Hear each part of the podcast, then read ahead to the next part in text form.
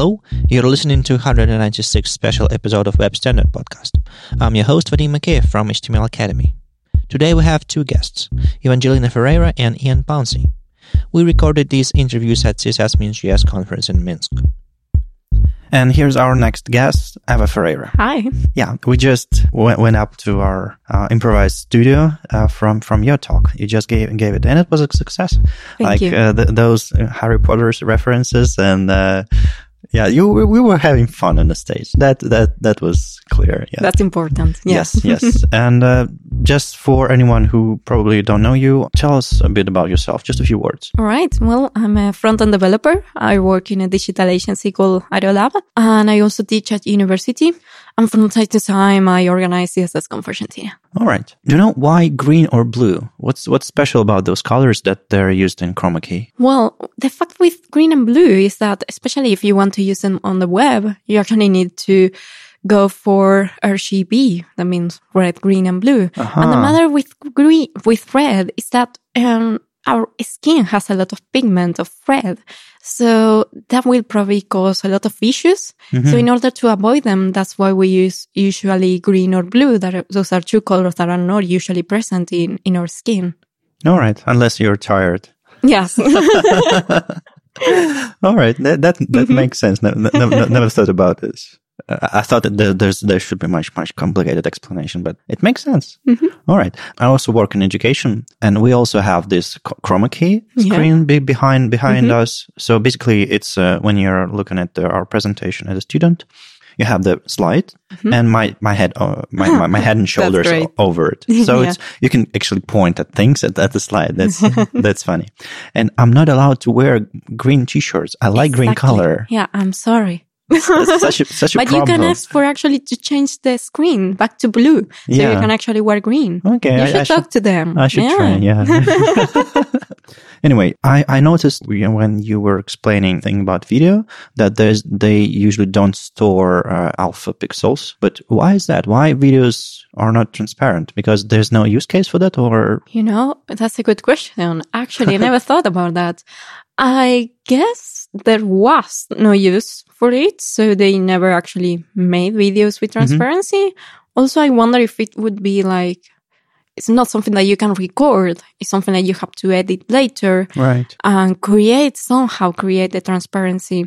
But I don't even know. Um, I think there is no format available of video that will actually allow you transparency. I, I I started to play around with video and uh, some uh, in uh, in After Effects, uh, somewhere in uh, in Final Cut, uh, making my own videos, and to create the graphics for this Yeah. video blog, I I started playing around, and I figured out that there is a way to export some animations to video formats. Like MOV formats, for example, the, it supports alpha transparency. wow, that's great. So it's probably some extra um, alpha channel masks Yeah, over over the video. So in, some extra work, but yeah, so in professional formats, there is a way to export videos with uh, alpha transparency, but in consumer ones, I believe there's there's no such Yeah. thing. So Yeah, that's that's really I think there's something missing in there. I mean, Yeah, there's so much potential to do some really Mm-hmm. interesting stuff. I think I heard something about the consumer format called Hake or this Apple one new format. Oh. Uh, they they use in their own uh, hardware, so it's it's like H I E V or something like this. So it's uh, like super super modern one. Mhm. I think there is a way to to to put uh, transparent transparency there. So you should definitely check this out. I May- may- maybe there, there is a way, or export your because it would be really really cool if you're um, filming something on, on chroma key, so you would get video without That would be amazing. without any processing, without Yes. any. you will avoid a lot of hard work. Oh yeah, yeah. but but since you, but you showed us, it's not it's not a big deal if you're like. No, not at least in encoding your Uh, browser. I yeah. tried to, to use some uh, filters to do this without checking every pixel, uh, using using something built in. I I did try. I mean, the first time that I, I thought about the idea of using of making Mm-hmm. chroma key in the browser, and my first attempts were were All with right. CSS because it's like if I can avoid JavaScript, Yeah, yeah. I will avoid it just because. And so I first tried with CSS with blend modes and filters, and I couldn't make it happen. I didn't find a way to make it happen. I believe there there might be a way and I didn't find it, or perhaps we are missing something and Uh-huh. it would be great to actually include something like that with me that will allow me to actually do that in CSS because it's kind of the right language. I Maybe mean, not CSS. styling. I, I believe uh, SVG filters are superior to, to CSS oh ones. no, yeah. Uh, and maybe they have probably the same list of available filters, but SVG filters Mm-hmm. allows you to do crazier things. You might have heard uh, this name before. It's Yoksel or Yulia Bukhvalova. Uh, she's from Moscow. She got uh, also English speaking Twitter, so I, I definitely recommend following her. She does a lot of crazy SV, SVG experiments. The, all her talks are English speaking, but she she, produces some tools for uh, SVG optimization or some cool SVG demos. I think she she should know if it's possible or not. So I definitely recommend com- contacting her. Yeah, yeah, yeah. I will. So she's Thank like you. go-to person if I have question for about SVG. so like number one expert in, in Russian speaking community at, le- at least. right. All right. Um, what was the success rate for your on stage demos? Because I, I did a web Bluetooth talk for a season. I I, did, I think I, I delivered it maybe maybe five or six times, and I had two demos with with one with symbol with lamp. Bluetooth lamp, so I was changing hex colors in the browser and it was super cool. Out of six talks, it failed two times probably. I had uh, much more complicated with with the little drone, Bluetooth drone, and it failed like four times of, of six. So I couldn't, I, it just couldn't connect to it because it was a really crowded place full of armbands with Oh, Bluetooth, yeah.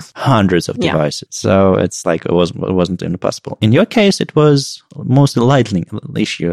Is it is it? Do you always have problems with with your demos on stage? Is it is it worth doing this? I'm Oh, I'm no. speaking about the your experience doing live demos on stage. Well, the truth is that I kind of always do live demos, but I kind of always do live coding, which isn't Yeah. exactly the same because with live coding, you don't necessarily have this kind of issues because there is no environment in the middle. But when you do a talk about Bluetooth or I do a talk about video, then suddenly you get scenes in the middle. You get light in the middle. You get maybe the, the camera is working weird.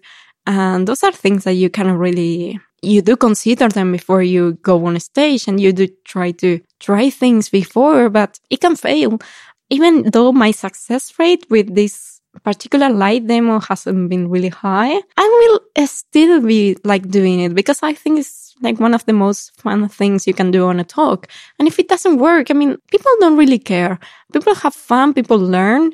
And if your demo doesn't work, it's okay. They can try it at home. You can leave them with a, a link to try later. You can leave them with mm-hmm, a mm-hmm. repository and that's good enough. Back to Harry Potter. Seriously, Uh, Yeah. it, it, if you're doing something live on stage, not just presenting, like presenting is the one thing. Yeah. Presenting live on stage is better than uh, looking at the video. That's the first step. The second step is to do something real, not just talk, but some, put something on you, like uh, invisible clock or do something uh, in real time with video. I, that's, that's advice I give to every speaker. Like try to bring something, Yeah. something cool. There was a talk on, um, Web Standards Day conference in Kiev probably a couple of years ago. Uh, one speaker brought his bicycle on the stage.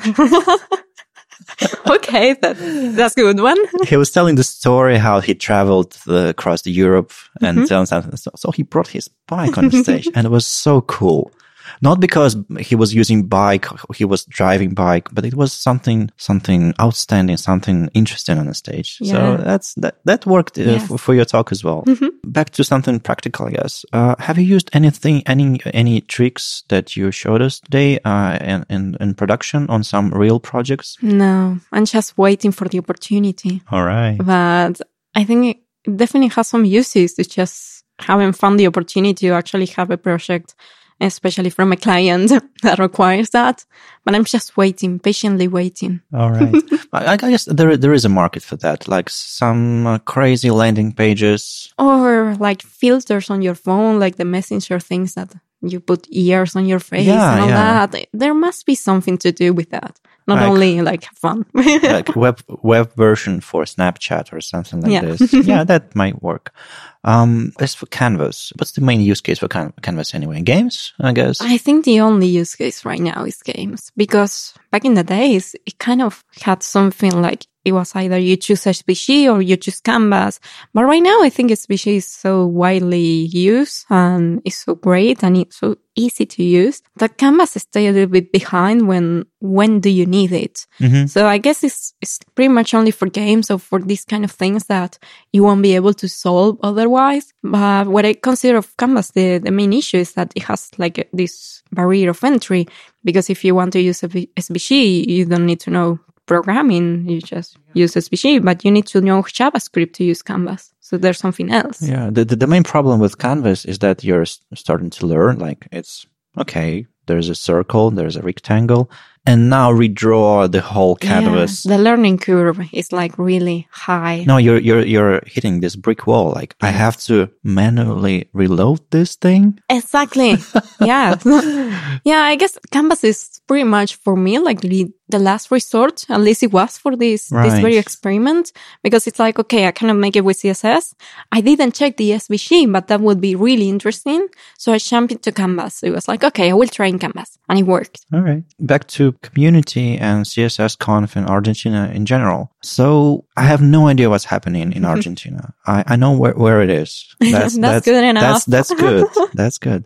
Never, never been to Latin America before. What kind of community do you have there? Uh, I'm talking about probably front end community or things related to this conference. Well, do you have local meetups? Do you have big conferences? How, how, how does it work in, well, your, in your country? We are pretty lucky. We have a lot of meetups, like free meetups, mm-hmm. um, mm-hmm. from time to time, like once every two months, there is a JavaScript meetup. Then there is another one of um, it's called BA Frontend from Buenos Aires Frontend that runs like once a year, but it's really cool. Then there are also um, some other local meetups outside Buenos Aires because that's an issue we have. Like everything is centered in Buenos Aires. So if right. you live in the other parts of the country, you're like alone. But we are expanding. So luckily there are beginning to be more, more and more meetups in the other parts of the country as well. So people who don't live in Buenos Aires can actually enjoy them. Um, when it comes to conferences, we have, we don't have that many, but that's an issue that comes from the whole Latin America. It's not only Argentina. We don't have that many conferences. Um, we have CSS Conf, um, which is kind of on a hiatus because there is hmm. kind of a huge economic crisis in Argentina. Right. So it's like we don't know when we are going to be able to do it again. And then we have NodeConf, who is also on a hiatus. I'm not sure. I wouldn't say it's for the same reason, but yeah, maybe yeah. we should ask them. And then we used to have JSConf, but the the organizer went to live in the US. So now we don't have JSConf Argentina anymore. The only conference that I, I think is, is running like huge, huge conference is Ekoparty, which is a security conference that uh-huh. runs every year. And it has been running for the last 10 years. So it's like so much, maybe a little bit easier, just a little bit easier to run that conference. Um, but it's a huge conference anyway. And then there are a lot of events. Simply, it's just really hard to make these huge events when you invite people from abroad because yeah. of these these economic things. But luckily, we still have the local events and we have a lot of talent in our country. So we don't mind seeing people from Argentina instead of seeing people from, from Europe. It's okay. We learn anyway. We have fun, even though we don't have these huge events. All right. But uh, how about JavaScript? Like we have this thing uh, going on in Russian speaking community where CSS crowd and JavaScript crowd, they are kind of separated. They have their own toys and tools. they have probably even different mindsets because one thing is programming, or the other thing is closer to uh, developing interfaces rather than yeah. developing al- algorithms. Mm-hmm. So they kind of, it's not they are competing or something because they, they all useful. They, mm-hmm. they supposed to work together, but I definitely see two, two, two different crowds and different people. Some, some of them are visiting the, uh, mm-hmm. the others uh, events, but still, uh, do you have similar, uh, separation in your community? Um, I wouldn't say no, but there is some.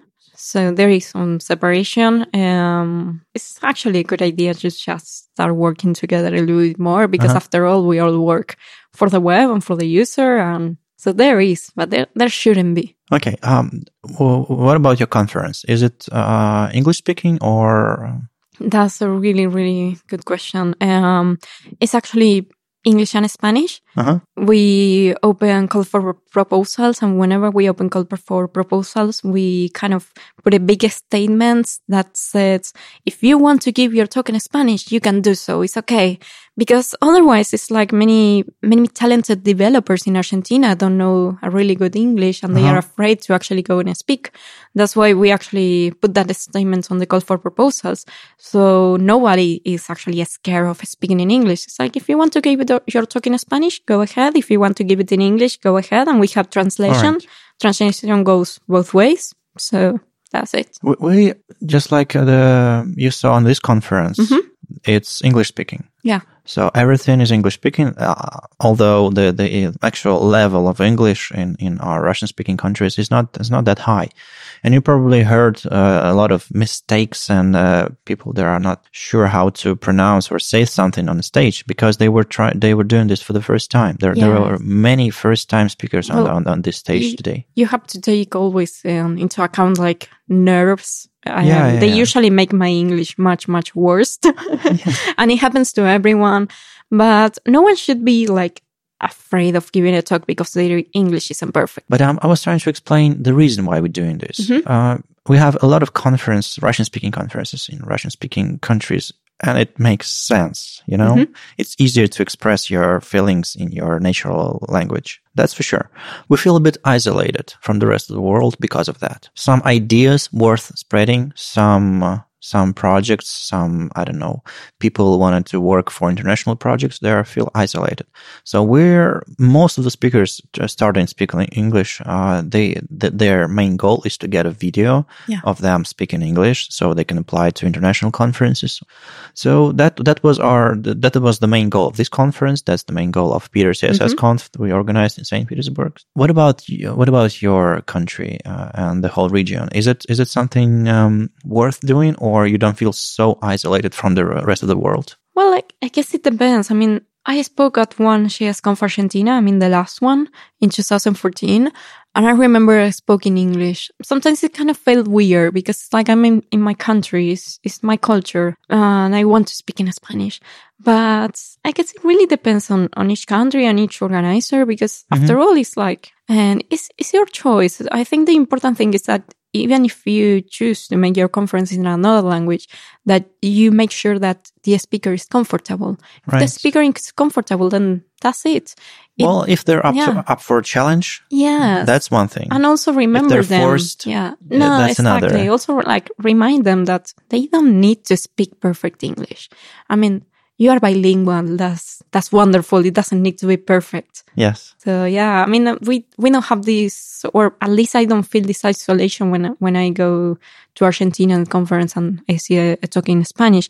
But I do understand, and that's why we always give them the option that it's good to have your own video in in English so you can share it. That's wonderful. That Yeah. has helped me a lot.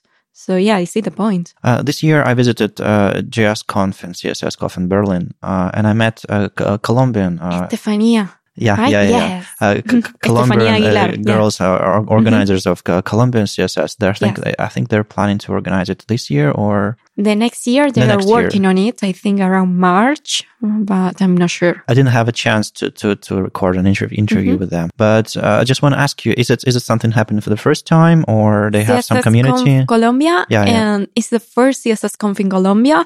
They do have like a huge community in Colombia for web development. They have um they have a, JS Conf now. They have a Node Conf. They have a lot of meetups, and I also think that they have a huge meetup called Medellin CSS. Mhm. They have so much community, and it's amazing that they are actually planning a, a CSS Conf. Do, do you see a lot of speakers coming uh, from abroad to Latin America to speak at on local conferences? Because I, I see a lot of people not just afraid of their level of English, for example, or content of their talk or experience as a speaker, but they are also not sure how, how easy it is to apply to, to a Yeah. conference abroad or how, how they feel on a stage in a, in a country where they've never seen like a speaker from Russian speaking community.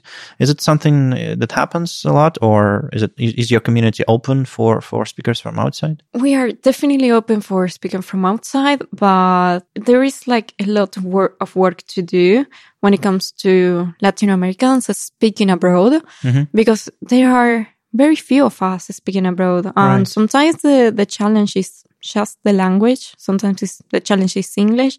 And sometimes I feel like, no, I have nothing to share. So it's like imposter syndrome. And I think what it, what helps a lot because it has been improving these last couple of years. I think what helps is events such as Global CFP Day. hmm And that helped Yes. a lot. That happened, I think, twice in Buenos Aires. And you can actually see, like, okay, there's these people that I know that are actually going to speak in JSConf in Berlin on that. And that's, that's so amazing. You can actually see them growing. All right. I also organized a local uh, Peter CSS meetup. Mm-hmm. So it's like St. Petersburg. So we call it, call it in short Peter Yeah. uh, with I, not E for some reason. so it's, just- it's Peter CSS. We, So Mm-hmm. we organize classes for beginners. Yeah. So it's uh, right now as we speak, uh, one Peter CSS class is happening in St. Petersburg. I'm missing it, but yeah, for a reason, for a good reason. Uh, and basically, it's uh, it's a place where beginners can come and practice their CSS, and there there's a bunch of mentors mentors uh, that help them uh, to and answer their questions. To have something like this for the very very beginners uh, in Argentina. Yeah. We have something called, I, I think it's kind of international, something called Free Code Camp. Mm-hmm. Yeah. So we have one community of that in, in Buenos Aires and it's really good for beginners. They actually learn a lot. They have a, a space where they can actually ask questions and all that. So it's really nice. Okay, we have some free code camp community in Moscow, so that's that's what I know about uh, our, our community. Th- that's great. Do you have any any plans for the next talks or anything, any technologies you want to explore, or some maybe area you're interested in, just for for the next talk, or just for mm-hmm. your personal enjoyment? For this year, I have another talk plan in SharesConf Colombia next month. I haven't finished it yet, but it will be about how we have improved in our web development world in the last couple of years. Like I used to make really ugly websites back in 2007 and it's like you had different issues, different problems. Like back then, my problem was I cannot make border radius. And it's funny. And my talk is going to be about how today our problem is like we are killing phones with a lot of JavaScript and phones of low quality. And so it will be about good and bad things that happened in the last 10 years. All right. So looking back uh, into Yes. yeah, that's interesting because sometimes it, it helps when you when you stop and think. Yeah. Uh, okay. Looking forward to seeing it at least Mm-hmm. Uh, at some at some European conferences. Maybe I guess you're you're gonna apply. Yeah. Okay, see you then there. Hmm? Thank you for being us today. Thank you very much.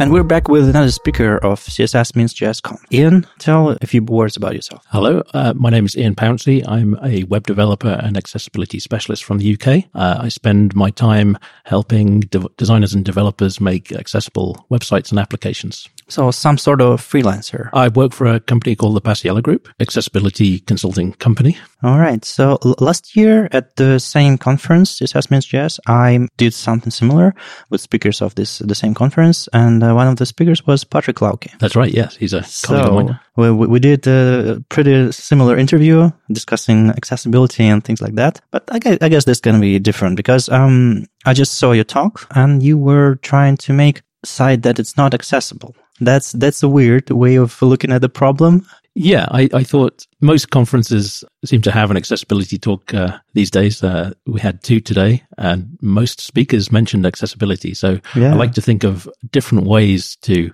get the message over. So I thought I would uh, do the opposite and talk about how to make uh, an inaccessible website, which helps uh, identify the things that you shouldn't do uh, to make an accessible website, and and and it's a different way of talking about the problem. Yeah, it's, it's an interesting point of view.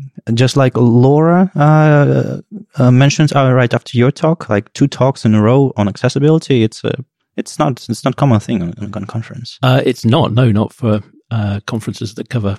Uh, yeah, basically it was a CSS CSS conference. Yeah, Right. yeah, yeah, yeah. Uh, so it's really good to see. And like I said, uh, uh, most of the speakers at least mentioned accessibility, uh, and several went into some details. So it's it's really good to see. Yeah, yeah. Uh, it's uh, as I said, uh, it's accessibility is is uh, is mainstream now. I think um, more people are talking about it.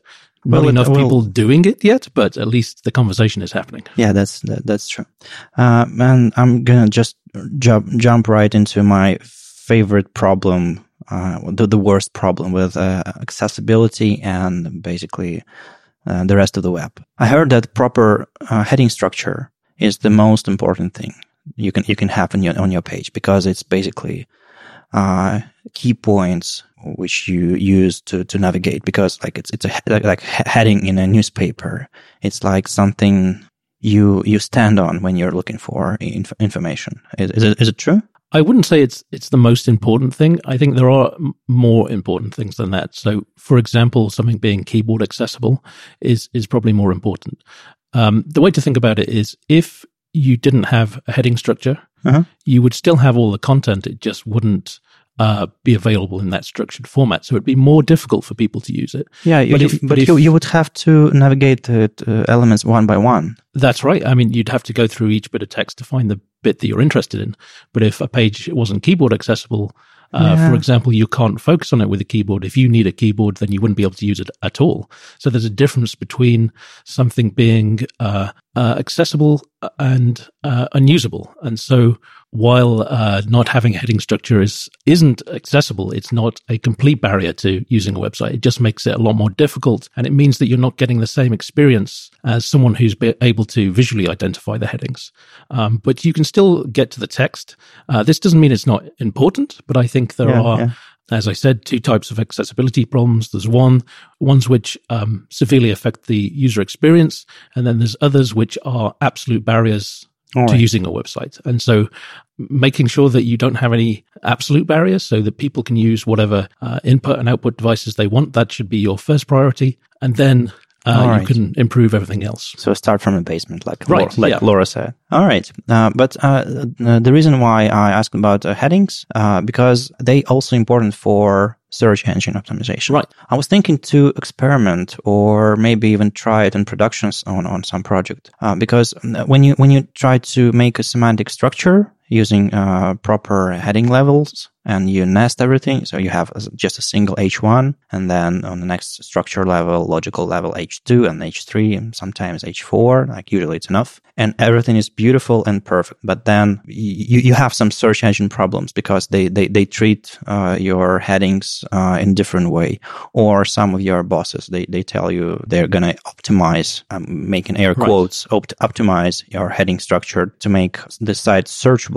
Sometimes they, they say remove all the headings headings or put some extra ones or change the heading levels. They, they ask you to do really bad things. Right. Yeah. Is there a way to, to avoid it or is there, should you argue with them or should you just do something very tricky like uh, div, uh, role, heading and level, things like that? Okay. So I, I think there's two ways to look at this. The first is to think about why search engines are indexing pages in the way they are. The reason they do is because they have their own customers, their own people using it, right? So this is the general audience. Yeah. And so what what search engines uh, are trying to do when they parse pages is to uh, have the most relevant index that they possibly can can do. So any tricks that you use to try and promote your own mm-hmm. um, idea of what's important. If everyone does this, the search engines just change because they identify things as being right. problematic. So um, if we go back in time,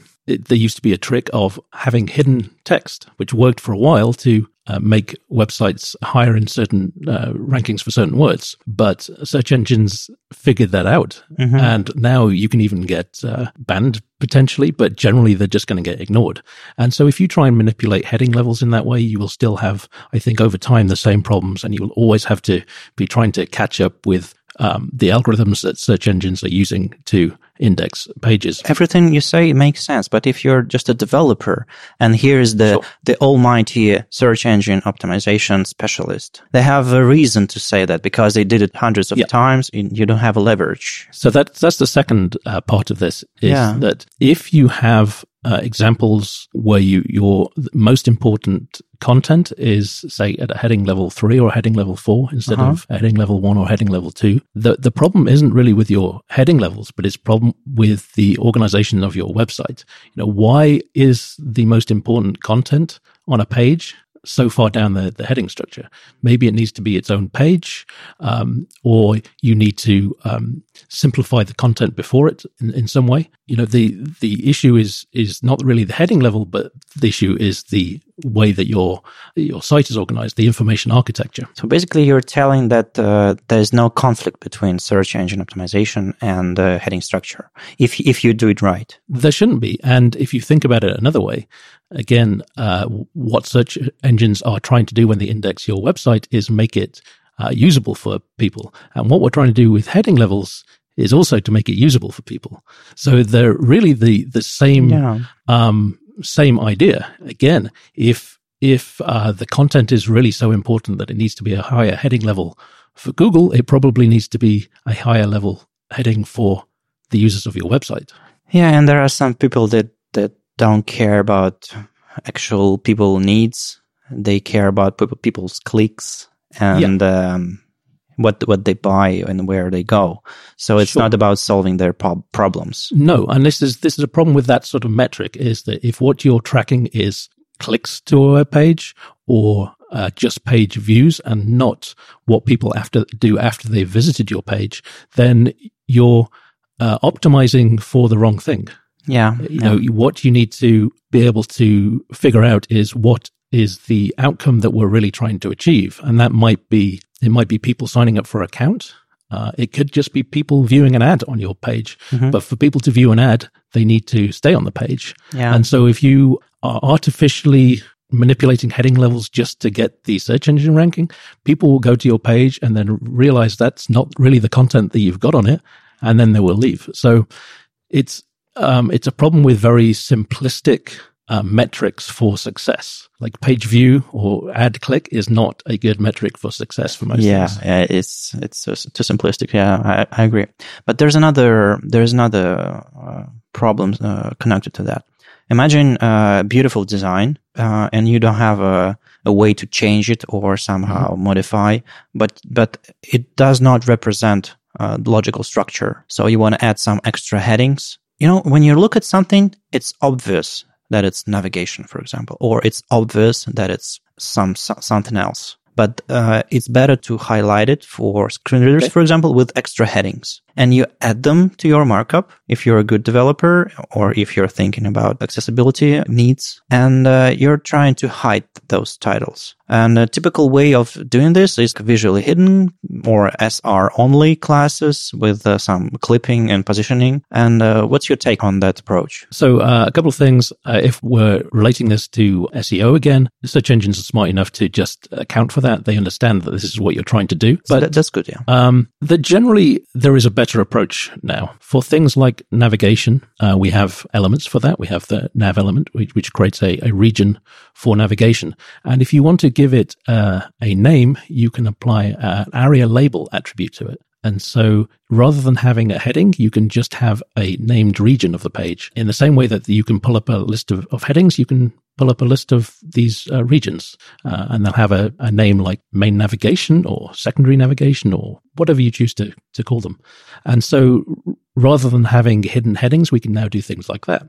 Um, there is still a, a, case for hidden headings. So, uh, for example, a lot of website homepages, they don't really have an obvious visible heading, which says this is the homepage or, yeah, or something like similar. H1. Yeah, right. So, uh, because homepage homepages tend to be a, a, collection of what you have to offer on the website. So you, you, you can often have a very flat hierarchy, a lot of things that could be a heading level two, yeah. but not a, not an obvious visible heading level one. Yeah. And so you can, that's a, that's a good case for having an H1 element and then hiding it with, as you said, uh, SR only class, you know, using, using clip or positioning it somehow. That is a good use of hitting. I would recommend that. A few days, a few days ago, I woke up early in the morning and uh, I, was I was reading my email. So I read the minutes from CSS working group meeting. They were discussing a new property, some sort of uh, visually hidden built into platform, and they they were having different opinions on that, but they're trying to come up with something that would, without any tricks or hacks or extra classes, hide it visually and uh, like from the rendering tree, but keep it in a DOM tree. That's right. I was on that call. Really? Um, yeah. So yeah. yes, you're right because there are lots of uh, ways to uh, visually hide content, but none of them is really obvious in the way that they work, either whether they remove something from the accessibility tree or, or, or not. So, for example, depending on whether you use display block or mm-hmm. visibility hidden or even uh, something like opacity zero, you will get different effects. You get effectively the same uh, result yeah, visually, yeah, yeah. but different effects in the accessibility tree. So it's having something where the in, the intent is to uh, make it visually hidden but explicit, explicitly part of the accessibility tree is is a really good idea. And there was a secondary part to that, which is what happens when you tab through a page. So if you if you tab to content that is visually hidden, if, well, if, if it's can, if it's interactive element, that's one case. Yeah. If, if it's not. Well, that's the thing. So if it's interactive, um, but it's visually hidden, you want it to be uh, visible when it has, when it has focus. That's um, true. So there are, there are two, two cases there. So perhaps for something like skip links on a page, the things that you want visually hidden most of the time, uh-huh. but accessible to both keyboard users and uh, screen reader users. But there might be situations where you want it visually hidden, but sort of remove the interactivity if yeah. it's mistakenly added. So there are a couple of, of use cases which are which is why that that conversation is a little bit more complex. You know, it needs to be considered in, in how it will work in these other ways. Yeah, yeah. So it's not that easy to to solve. Yeah, but it it makes sense to have something like this because uh, everything we have feels a bit like a hack. Mm-hmm. You know, having having to write um, several lines of CSS with with clip pro- properties and it's it's like, like it's, like, it's like writing a clear both. Right. Yeah. yeah it's like, exactly. Clear fix hacks. No. Know, we don't want those anymore, really.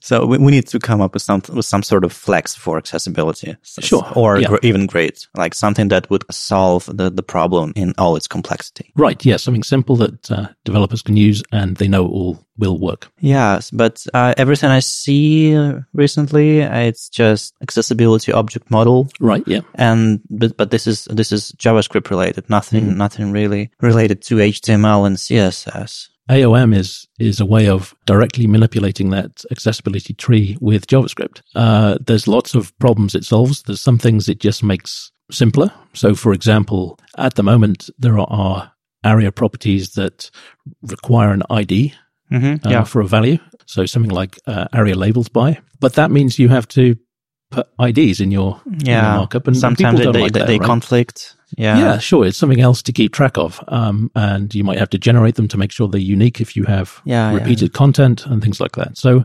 with AOM, this is just one of the simplest things is, is that we can create just a, a, reference directly to the object. And so that makes things quite simple.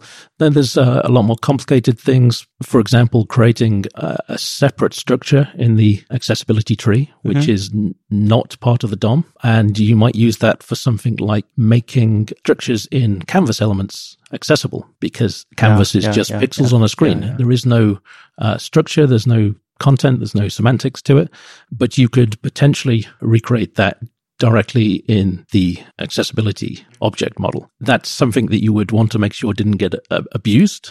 Yeah. But having the availability to do that would solve some accessibility issues. Jumping to another topic close to this one, most of the people uh, think that cross-browser problems are mostly gone, and uh, this this is not true for, for example, mail clients because there it's still like 25 of them, and they are they yeah. all like terrible. It doesn't matter if they're old or new; they just do weird things. And there's another cross-browser problems or cross-screen reader problem.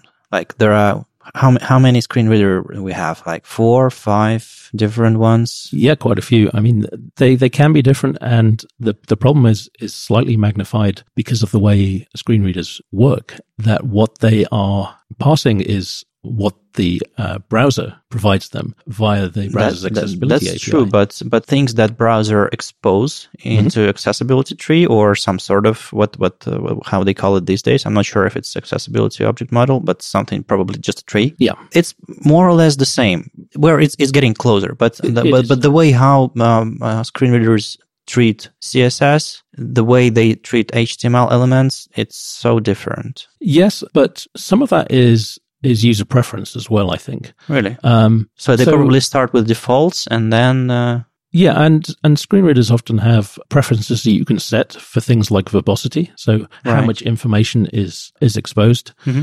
And most screen reader users are going to change that for their own preferences. But yeah, the defaults might might be different. And so we have some trivial things which might be just the reading order of content. Uh, and in fact, in some screen readers, you will get uh, a different order of content. So for a link, it might read the link text and then say link, right. or it might say link and then read the link text. And within the same screen reader, you will get a different result based on whether you tab to an element or use the browser's virtual navigation keys.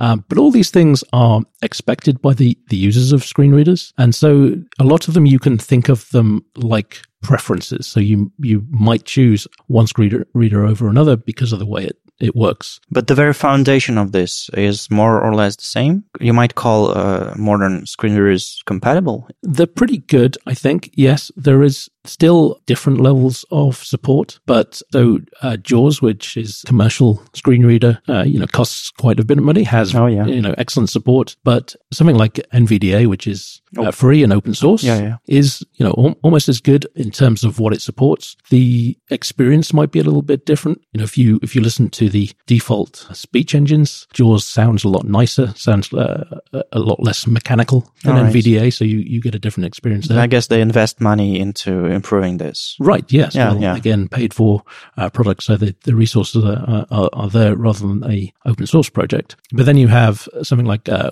uh Windows Narrator, which is improving all the time. Yeah, um, yeah. When it was released, it wasn't really viable for someone using it all the time, but apparently now it's it's not too bad, and you know, if, if Microsoft continue to invest in it, it could be a very good screen reader. What would be your advice for develop, developers who want to start testing in screen readers? Just to test with, with uh, every uh, with a screen reader that you have at your own device, or try to to hit some uh, the most popular ones? Well, the good thing is NVDA is is one of the more popular ones. It's it's not as popular as JAWS, which has um, I believe it's a little over fifty percent of the, the market. Right. But um, NVDA is popular and you're going to get fairly similar results.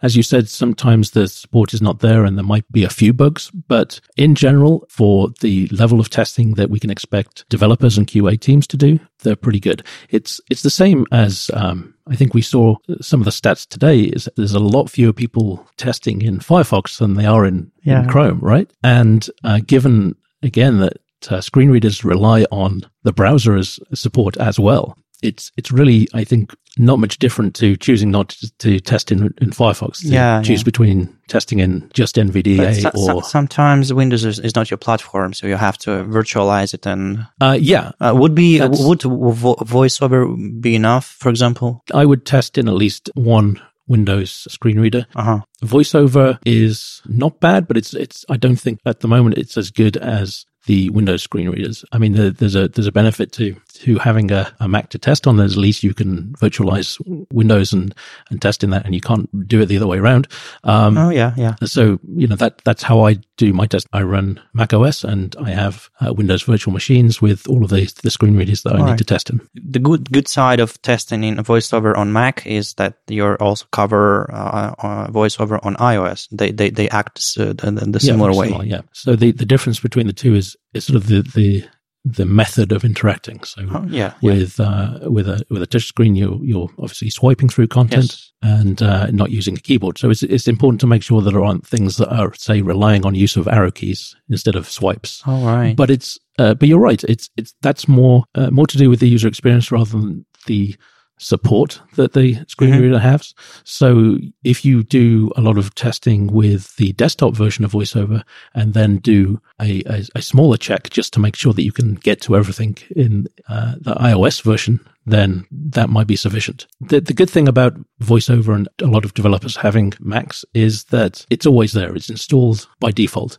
and it's just a few key presses away that you can uh, start it running. I would always recommend that developers just take a, you know, five or 10 minutes oh, yeah. every so often, just make sure it, it works the way they expect it to. And then later on, you can do the, the more in-depth testing with, yeah, with yeah. NVDA or JAWS. I read uh, lectures. I'm an author of uh, intensive course uh, in HTML, HTML Academy. It's the, one of the biggest schools uh, in Russia. And uh, I have a lecture on accessibility. On the last lecture I, I, gave, I tried for the first time to turn on voiceover and read some examples and compare accessible ones with inaccessible ones and tried to fix it right in DevTools by right. adding ARIA labels and things like that. And uh, the students were so surprised. They were so happy to finally understand why it matters and how it actually sounds. Yes. I would recommend every developer try it at least once. Yes, absolutely. And I think the same goes with just using a keyboard. There's a, a suggestion I, I, make is if you're doing, let's say you're doing something like Scrum and you're doing uh, an end of sprint uh, demo, well, maybe maybe just demonstrate some of the features with a with yeah, a, with a yeah. keyboard instead of with a mouse. Then you can show that it works, and you're educating everyone else in the room uh, about keyboard accessibility at the same time. And also entertainment, maybe in a way.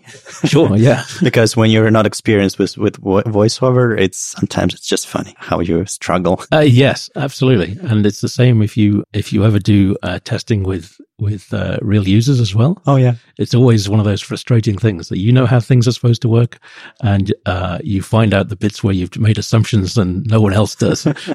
yeah, that's that's the problem. You're too too deep into development. You're you're yeah. not thinking as as user. Probably the last question. It's a bit weird, but imagine you have completely inaccessible website, just like you did uh, on during your talk, or maybe maybe even worse, just a div soup. Yeah, like nothing but divs and classes. Sometimes, you know, even without links, like divs with on clicks. Yes, yes. Like terrible, terrible website. And you have two options, exclusive options. One is to markup it with proper HTML, uh, just HTML, like proper yep. header, footer, nav, aside, main headings and everything like links and buttons. Uh, the other option is to apply just ARIA attributes or maybe, okay. maybe not for links. Is there a way to fake a link? You can, uh, you can give something a role of link. You you would also need to add a tab index uh, zero to make it focusable, and then you'd need more JavaScript to make it work yeah, with the yeah, keyboard. Yeah. But there's a lot to do. So here, here's my question: What would you choose? What would be the fastest way to fix the problem? I know I, I know it's it's stupid, but imagine the situation. the, the fastest way, I, I think the fastest way is still to replace the markup with good HTML. I think the difference in the cost for it is is actually not the uh, markup, and it's probably not whatever JavaScript you're using, but it might be the CSS. You know, so if you apply the same classes that you were putting on that div soup to the yeah. to the headings or the unordered list, you might need to override some more defaults that come with that. But that's where the cost is going to be compared to using ARIA. But um, as I said, if you have any any interactivity uh, that you need to fix, the most of that will come for free with using the right element for links or buttons or whatever it may be. Whereas you would need to write maybe more JavaScript to make sure uh, links work when you press the enter key and buttons work when you press the enter key and the space key, but then you also need to disable scrolling when you press the space key. It just keeps getting more and more complicated. So I, I wrote an article for Smashing Magazine a few months ago, and there were like like a small story to two poor developers trying to recreate um, button behavior mm-hmm. on a div because they hate styling. Yeah, and they give up at the end and they just put the native button back. yes, absolutely. and you know these things have improved a great deal. I think there are still things that you can't style. What seems to an- annoy designers particularly are things like the uh, the options for select elements, oh, yeah. which you can't style.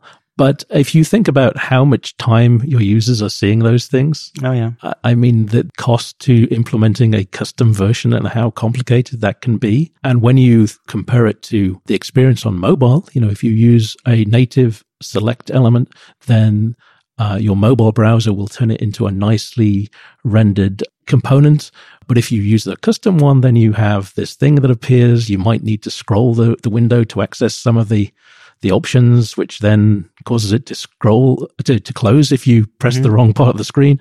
Yeah. You know, it's it's there there are always trade-offs for these things. And as I as I showed in my my presentation today, it doesn't matter what you do to make something have the semantics or the some of the behavior of a link. When you right click on uh, a div with a tab index and a role mm-hmm. of uh, link, you still can't open it in a new tab because yeah, there's yeah. no href attribute, you know, what, what would it go to? Yeah, that's, that's true. And the, the very last question, just, uh, I hear different opinions from people around me.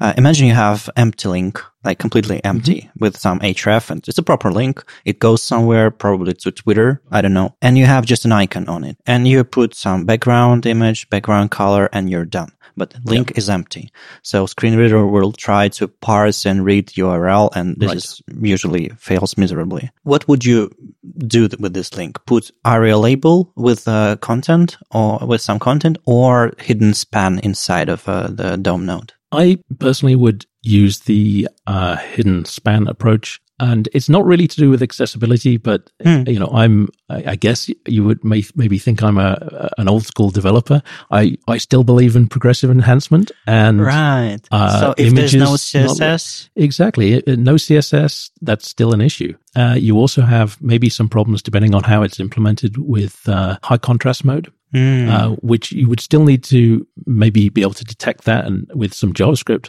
Uh, but for example, not in the latest version of Windows, not in Windows uh, 10, but earlier versions of Windows in high contrast mode, by default, background images are hidden. Oh, yeah. And yeah. so if you have no content, then there is nothing visible. It doesn't mean that the uh, the span will be shown by default, but we can now use uh, JavaScript or we can use uh, CSS, uh, media feature, I think, yeah, yeah. Uh, to detect for, for high contrast mode. Uh, there, are, there are more options by using the hidden span approach than, yeah, than using ARIA label. Personally, I prefer ARIA label because it, it says like we're adding this text mm-hmm. for screen readers. And that's what we're actually doing. Sure. We're not usually considering, imagine user coming to your site and, uh, all of a sudden CSS is not loaded or disabled. They wouldn't use it they in, in 99% of cases Probably. they they won't be usable at all so I, I think actually the the biggest use case f- for this sort of thing is is not so much just things failing to load but mm-hmm. i don't know if you've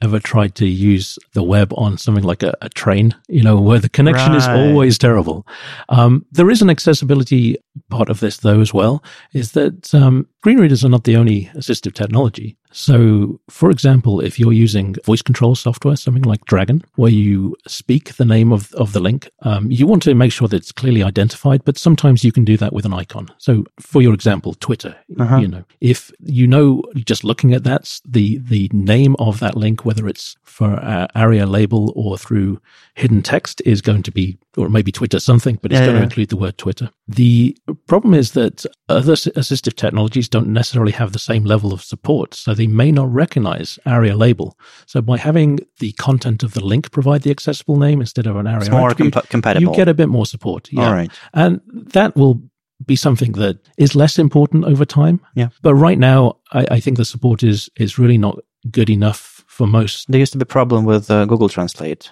but I think it's fixed now. Right. Yeah, but it's only fixed in Chrome and using Google Translate.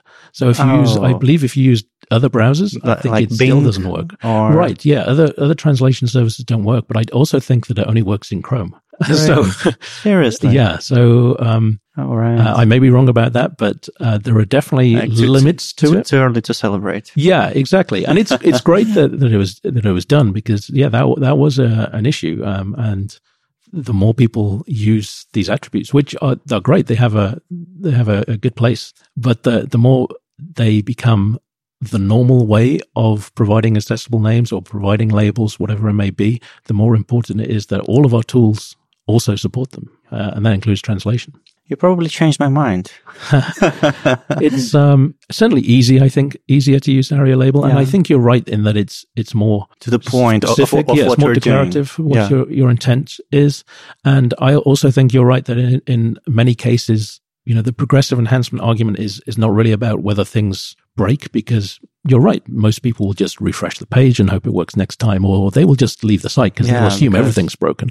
But there are situations where it, it's just the, your environment is what's causing the problem and not so much the website. Yeah. And even if, even if there are only half a percent of cases, a small number. Yeah. If you're a large organization, maybe, maybe, you know, Facebook or Twitter or Google or any organization, you're relying on you know, millions of hits, a small fraction for yeah, every even visitor, half right? a percent, half a percent is, is, is exactly a is a lot of money you make, right? So yeah. that's the situation. I think that uh, now that's the the case that progressive enhancement has, and also I, I think we we assume that everyone has a smartphone You know, a lot of people still have Mhm. feature phones around the world. Uh, we assume people have, you know, a 4G connection maybe, or, you know, a high speed uh, broadband. And that's not the case everywhere. And so supporting these uh, less quick technologies, I think is still, still useful. All right. Thank you for the interesting conversation and Thank you. uh, especially for your talk and for coming here. I guess we're expecting some another